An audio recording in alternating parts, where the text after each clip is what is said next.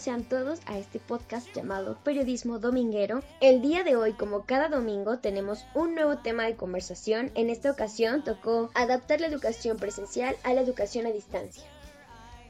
Durante mucho tiempo las instituciones rechazaron la educación en línea o a distancia en el pasado por querer mantener aquellos métodos que son tradicionales de enseñanza e inclusive de aprendizaje. Y con la pandemia, transformarse es una realidad en este momento. El que las instituciones se mantengan actualizadas y capacitadas con las nuevas herramientas tecnológicas requiere de muchas pero muchas cosas, principalmente de algo llamado adaptación hay que tener en cuenta la influencia de las tecnologías hoy en día y en el futuro. Esto enfocado a la educación. Esta influencia de la tecnología es de vital importancia. Ahora bien, sabemos que los recursos tecnológicos son más que una herramienta. Son un elemento que le va a dar el plus al momento de edificar algún tipo de conocimiento. Por lo que de manera muy constante hemos visto que se generan nuevas formas y además nuevos métodos de aprendizaje y también de enseñanza, por supuesto. La realidad de hoy en día ante la pandemia es que aún todavía, tan solo aquí en México, hay retos que afrontar en este proceso de transformación tecnológica. Esto es pasar del aula de clases lleno de compañeros, lleno de butacas, de tener enfrente un pizarrón, a los costados las ventanas, muy probablemente en algunos salones aplicaban la de tener un tipo buró en donde colocaban libros, etc. A, a, tener que pasar gran parte del día solo frente a una pantalla, escuchando a la computadora emitir un sonido que pues en muchas ocasiones te remite a un profesor, que te remite a, una, a un facilitador del conocimiento, hace la experiencia completamente diferente. Probablemente tomes tus clases en un espacio compartido, ya sea con la familia, ya sea con los amigos, o inclusive puedes tener a tus roomies o todavía incluso puedes estar a solas, ¿no? En dado caso de que tú estés a solas, pues no le veo como que mayor problema, pero sí es importante tener en cuenta que en muchas ocasiones este tipo de intervenciones nos generan un tanto de distracción, ¿no? Y el estar enfocado solamente en la pantalla de la computadora, pues es un tanto complejo. O sea, digo, ahora o de manera muy actual, ya el hecho de estar pegado al teléfono es como un poco difícil porque con cualquier cosita te andas distrayendo, ¿no? Cuando estás en clase muchas veces la información no se da de la manera inmediata como tú lo ves en redes sociales, por ejemplo. Entonces ahí ya tenemos un ejemplo de un problemita a pequeña escala que podría incluso determinar más a futuro la calidad de aprendizaje que en algún momento nosotros tenemos como, como estudiantes. Ahora bien, el hecho de tener esta experiencia completamente diferente, como lo mencionábamos hace un rato, el hecho de estar con tu familia, con tus amigos e inclusive a solas, podría convertir la experiencia, podría convertir la clase eh, en una cuestión monótona, inclusive tediosa y hasta difícil para mantener la atención, ¿no? Pero claro, no todo es una cuestión negativa. Si tú sabes sacar provecho de las herramientas tecnológicas y sobre todo puedes adaptarlas a tu estilo de enseñanza o de aprendizaje, esto, bueno, va a ser un giro de 360 grados en la cuestión estudiantil.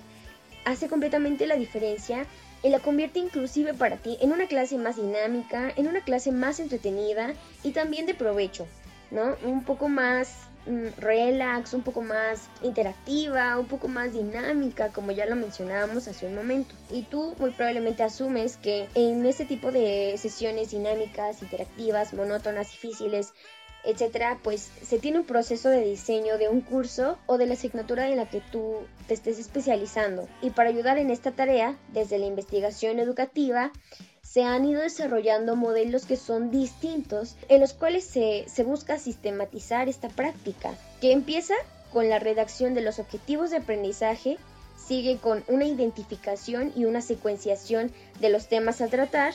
Posterior a esto tenemos la selección de los elementos de enseñanza y de los recursos, la planificación de las actividades de aprendizaje y para concluir con todo este proceso se tiene la evaluación de los aprendizajes y del propio diseño.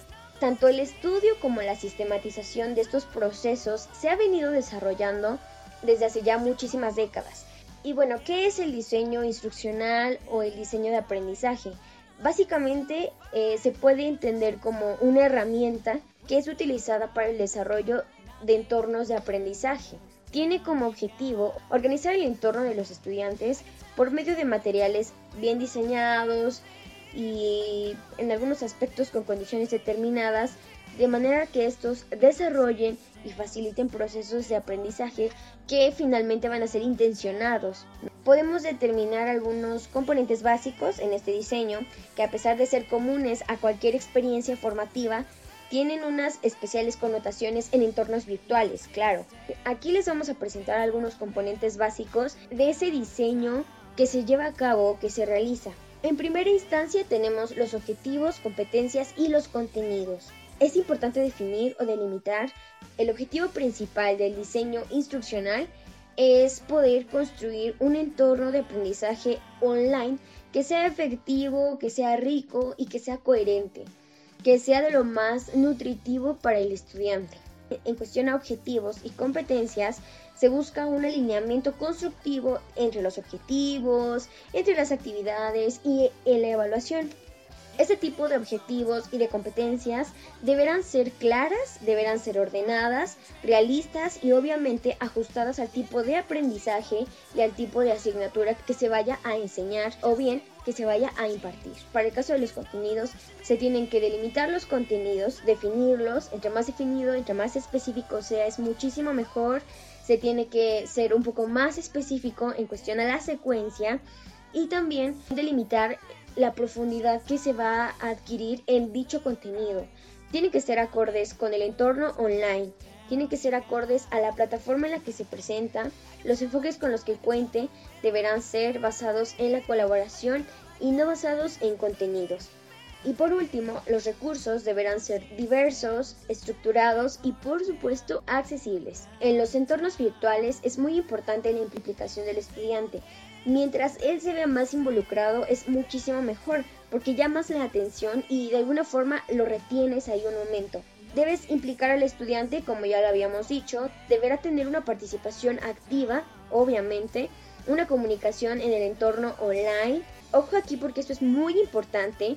En muchas ocasiones la educación a distancia podría llegar a fallar porque esta comunicación no es dada de manera eficiente. Esta comunicación puede ser dada mediante una interacción virtual. ¿Y cómo podrás hacer una comunicación en el entorno virtual? Bueno, pues mira, puedes o tienes al alcance, mejor dicho, eh, algunas plataformas, algunas plataformas que te permiten crear esa interacción con el estudiante. Tienes, por ejemplo, Kahoot, puedes crear incluso encuestas en redes sociales, por ejemplo, en Instagram, en Facebook. Debes buscar alguna plataforma que permita realizar incluso competencia entre los usuarios. Otro punto muy importante y que no podemos pasar desapercibido es la autorregulación del aprendizaje del estudiante. Ahora bien, en el entorno virtual no todo es aburrido, ojo, también se realizan actividades formativas y además participativas. Por ejemplo, puedes diseñar actividades que, sean variadas y centradas en el trabajo que deberá ser activo y participativo. Estas actividades deben ser seleccionadas de acuerdo a la metodología de estudio que se requiera. Se recomienda que responda a tres tipos de presencias, la social, la cognitiva y la docente. Los tipos de actividades que tú puedes llevar a cabo deberán ser de adquisición, de indagación, de discusión, eh, actividades prácticas de producción, interacciones significativas, etc. Esto te va a ayudar mucho porque si te das cuenta son cuestiones más como de pongo a pensar al alumno, quiero que el alumno desarrolle un criterio y lo pongo a debatir con, otro compañero. Son cuestiones como un poco más dinámicas que se hacían normalmente en el aula, pero que actualmente por esta cuestión online o no es tan factible, pero puedes realizarlo, puedes realizarlo mediante el chat el chat de la plataforma en la que tú estés trabajando, es muy recomendable realizarlo. Puedes realizar interacciones significativas, que es lo que te decía hace un momento. Incluirlos a todos en el chat y pedir opinión, eh, generar algún tipo de debate, alguna, algún poner un tema sobre la mesa que esté, que, que sea, que genere un tanto de polémica para que ellos despierten y tú puedas generar también eh, esa interacción que se necesita, esa comunicación que en algún momento las cuestiones online no nos permiten tener así de primera mano. Por ejemplo, Y por último, puedes desarrollar clases y tutorías mediante una videoconferencia. Es importante conocer que hay herramientas virtuales para el desarrollo de las sesiones. Por ejemplo, tenemos Zoom, tenemos Teams, tenemos Google Meet, que es mayormente recomendada, tenemos Blackboard, ya sea que te adaptas a la plataforma o la plataforma se adapta a ti, ¿no? Es cuestión de que te empapes de cuáles son las plataformas virtuales que te pueden servir para este tipo de educación a distancia. Cuando tú impartes clases teóricas o seminarios por videoconferencias, eh, pues tú puedes hacerlo con hasta incluso 250 asistentes, ¿no? Tú tienes que tener flexibilidad como docente, tienes que ser un poco más empático, un poco más, un poco más relajado. Ahora bien, se imparten clases teóricas y seminarios por videoconferencias y sabemos que son sesiones de hasta 250 asistentes si es posible. Y esto te abre la posibilidad de grabar la sesión, ya sea de clase teórica o práctica. Bueno, sería una cuestión más teórica, ¿no? O el seminario que vayas a impartir, tanto en vivo, tienes ahí a los estudiantes contigo, o también en diferido. ¿A qué se refiere con diferido? Bueno, dejas grabada la clase y los chicos cuando puedan y cuando quieran ingresan a la plataforma, buscan la clase del día de hoy y la descargan. Esa facilidad no se daba anteriormente con, con la educación presencial y hay que sacarle el mayor provecho a este tipo de circunstancias que se nos presentan ahora con la contingencia. Entonces grabar las sesiones puede, puede ser una buena alternativa para que también aquellos alumnos que no se puedan conectar por X o Y razón, pues no se pierdan del contenido de manera general que en algún momento tú impartes. Y bueno, esto de compartir la pantalla del profesor también resulta ser también resulta ser muy práctico para las presentaciones en PowerPoint, para las presentaciones que tú tienes cargadas en tu, en tu ordenador, igual con que crees algún tipo de material eh, audiovisual o solamente visual llamativo. Y ya por último, la atención tutorial que se puede dar por videoconferencia ya sea a un estudiante en modalidad individual o igual en modalidad grupal. Esto más bien es una facilidad que, la educación a distancia nos brinda, ¿no? Pero esta atención tutorial pues puede ser para que tú específicamente trates algunos aspectos que tal vez a ti como alumno o a ti como docente, bueno, principalmente como alumno, no te están funcionando. Esto es muy práctico, esto es muy útil y además ayuda a generar un tipo de confianza entre el alumno y, el profesor. Estos puntos que ya tratamos, como ves, son algunas recomendaciones para poder adaptar la educación presencial a la educación a distancia.